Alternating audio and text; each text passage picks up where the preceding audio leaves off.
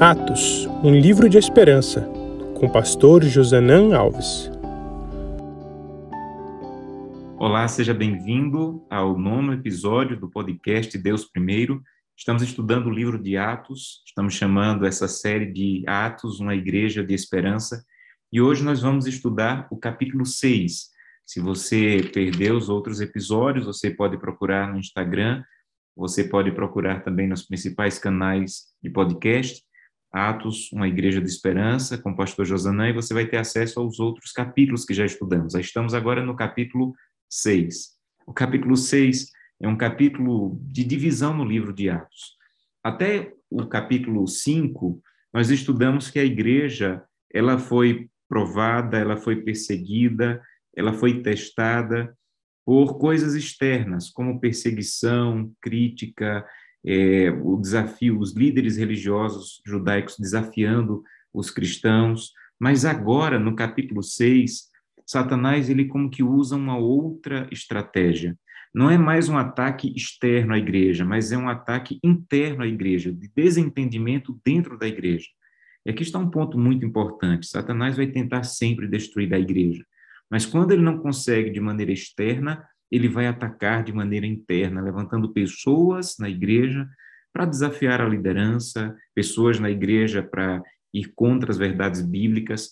E é isso que ele tenta fazer agora, no capítulo 6, tentando separar a igreja. Até agora, como eu falei, era um ataque externo, mas agora, através de um ataque interno, e o ponto desse ataque interno era a assistência aos pobres.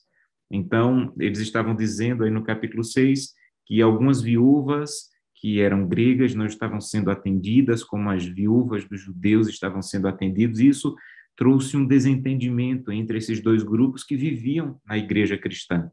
E é nesse momento que a igreja age para resolver. E aqui está um bom segredo ou uma boa dica de como resolver problemas na igreja, como solucionar problemas, como lidar com eles.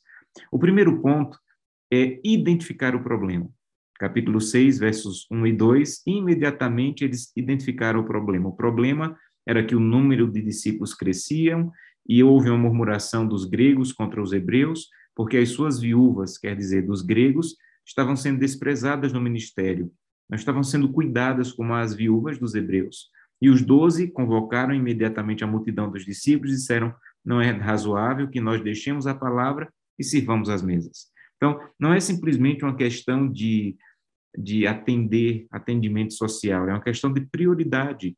Qual era a prioridade do ministério dos apóstolos? Então, primeira coisa, eles identificaram o problema. Segunda coisa, eles entenderam claramente qual era o essencial. E eles decidiram se subordinar ao essencial. E o essencial para o trabalho dos apóstolos não era um trabalho de assistência, era um trabalho de pregar a palavra. Terceiro, eles removeram a causa da reclamação, eles encontraram imediatamente uma solução.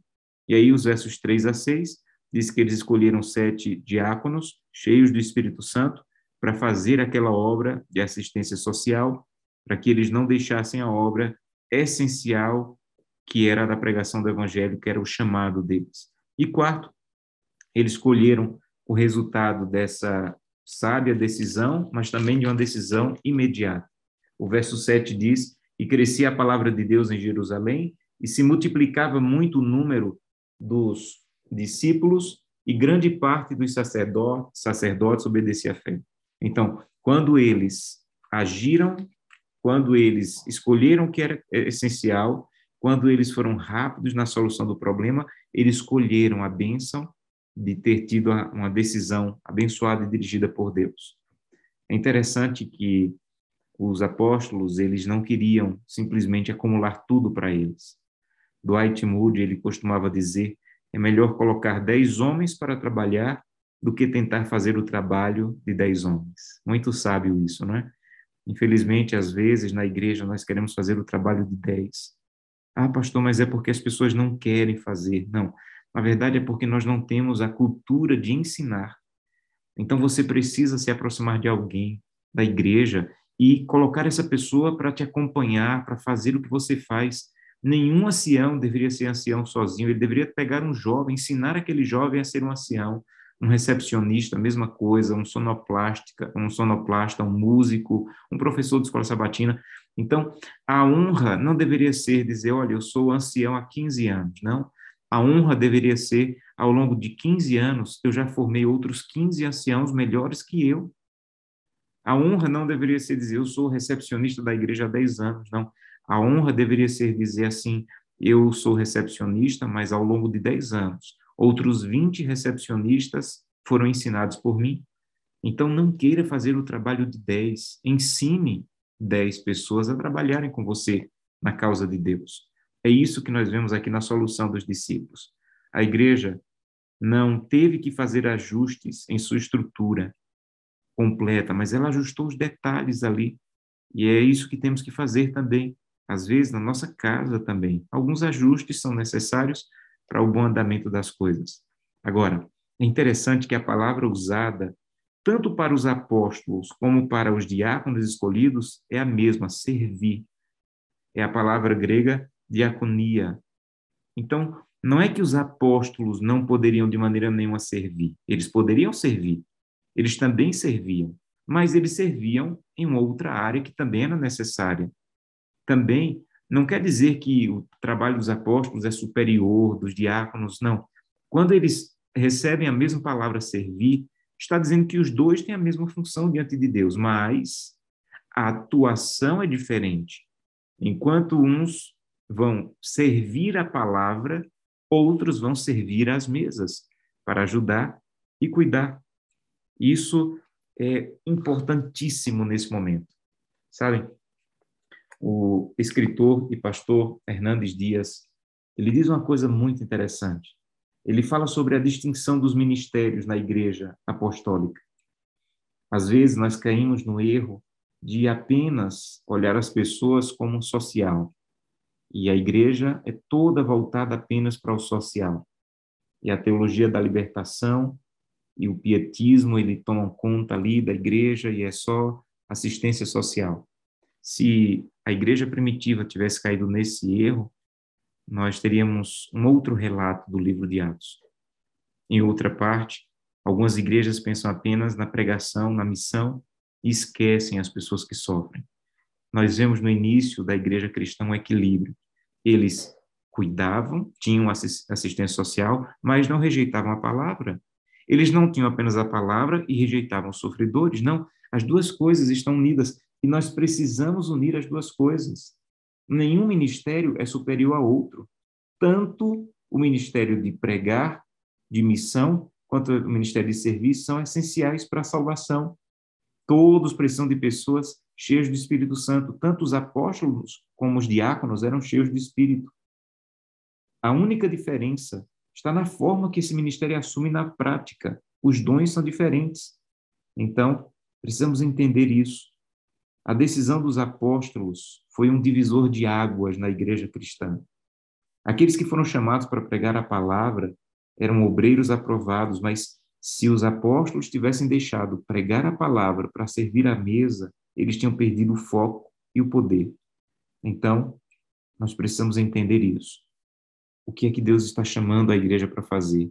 Quais são os dons que podem ser usados para cumprir a missão? Servir sem esquecer a pregação do Evangelho, pregar o Evangelho, sem esquecer o servir e cuidar das pessoas. E se nós não entendermos isso, podemos cair numa armadilha destrutiva para a igreja. Um outro ponto interessante é a acusação que eles fazem a Estevão. Nos versículos 8 a 15, um desses é, diáconos que foram escolhidos, Estevão, ele agora começa a ser perseguido mas o verso 8 começa a dizer que ele era cheio de poder, cheio de fé, cheio de poder, e fazia grandes sinais. Sabem?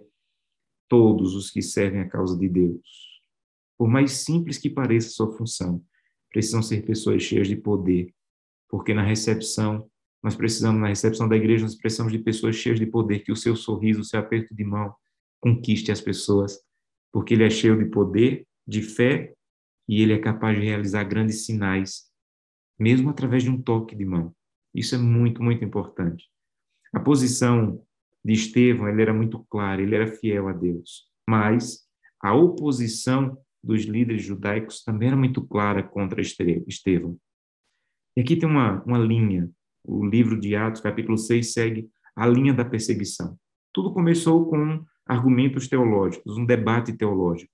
Depois, quando o debate não foi vencido pelos opositores, eles começaram uma campanha de mentiras e acusações. Verso 13 diz que eles apresentaram falsas testemunhas contra Estevão. E depois, quando as falsas testemunhas e as acusações não fazem Estevão desistir, aí eles vão para a terceira e última parte da perseguição, que é o ataque físico, o uso da força. É por isso que o verso 13, ele diz que as acusações tinham que ser gravíssimas, porque eles queriam levar Estevão à morte. E as acusações eram gravíssimas, porque o verso 13 diz que as falsas testemunhas disseram que ele estava blasfemando, Estevão estava blasfemando contra o templo e a lei de Moisés. E ele estava indo contra Deus. Essa era a acusação e era gravíssima, porque as duas coisas mais sagradas na cultura e religião judaica era exatamente o templo e a lei. E eles cometeram o erro de colocar o templo e a lei acima de Deus e do próprio Jesus Cristo. E essa não era a função, ou esse não era o pedido de Deus. Em seguida, nós vemos três sinais do ministério poderoso de Estevão. Primeiro, ele era cheio de fé e de poder, verso 8, algumas versões dizem graça e poder. Depois, no verso 10, diz que ele tinha uma sabedoria irresistível. Muito profundo isso, né? Verso 10, ninguém podia resistir à sabedoria de Estevão e ao espírito com que ele falava ele tinha argumentos vindo de Deus. Aqui não fala quanto tempo ele estudou, qual era a formação dele, mas a presença de Deus na vida dele fazia com que os argumentos dele fossem irresistíveis. Sabem, as pessoas podem argumentar contra as minhas ideias, mas quando as ideias bíblicas estão cheias do poder do Espírito, elas são também irresistíveis. Depois, o verso 13 diz que o seu rosto ele irradiava. Isso é muito, muito bonito. O seu rosto, ele brilhava. Na verdade, está no verso 15. Verso 15 diz que o seu rosto brilhava. E aí tem uma coisa interessante. Olhe para o verso 14. Quando eles estão acusando, eles dizem assim: Nós ouvimos ele dizer que Jesus de Nazaré há de destruir este lugar e mudar os costumes que Moisés nos deu. Então, eles citam Moisés. No verso 14, diz que ele estava defendendo Jesus e se colocando contra Moisés. Já no verso 15, diz que os que estavam assentados olhavam para Estevão e viram o rosto dele brilhando como o rosto de um anjo. Você lembra que um dia Moisés também foi tão profundamente a presença de Deus que o rosto dele brilhava? Então é como se Lucas, o escritor do livro de Atos, estivesse brincando com as palavras e dizendo que eles estavam acusando ele de ser contra Moisés. E Deus estava mostrando que ele era exatamente igual a Moisés, cheio do Espírito Santo. Então, Lucas ele faz questão de colocar que assim como um dia o rosto de Moisés brilhou, agora o de Estevão estava brilhando. Então, ele não era contra Moisés, ele era como Moisés. O rosto dele brilhava como o rosto de Moisés. E é assim que Deus quer e pode fazer conosco. Esse é o sonho da minha vida. As pessoas olhem para o nosso rosto e vejam o brilho da presença de Deus, o brilho do cuidado e do amor de Deus. Então, que Deus te abençoe. Que a tua vida, mesmo que tenha que enfrentar perseguição, acusação, ela esteja do lado da verdade e que a presença de Deus faça o rosto e o brilho de Deus ser visto na tua vida. Vamos orar? Querido Pai, muito obrigado por esse capítulo lindo um capítulo em que a igreja resolve os seus problemas com paz e permanece unida, um capítulo em que a igreja não perde o foco, e um capítulo em que um homem de Deus aparece, é perseguido, mas permanece firme como homem de Deus. Ajuda-nos, Santo Deus, a entender e aplicar em nossa igreja e nossa vida as lições desse capítulo. É o que te peço em nome de Jesus. Amém.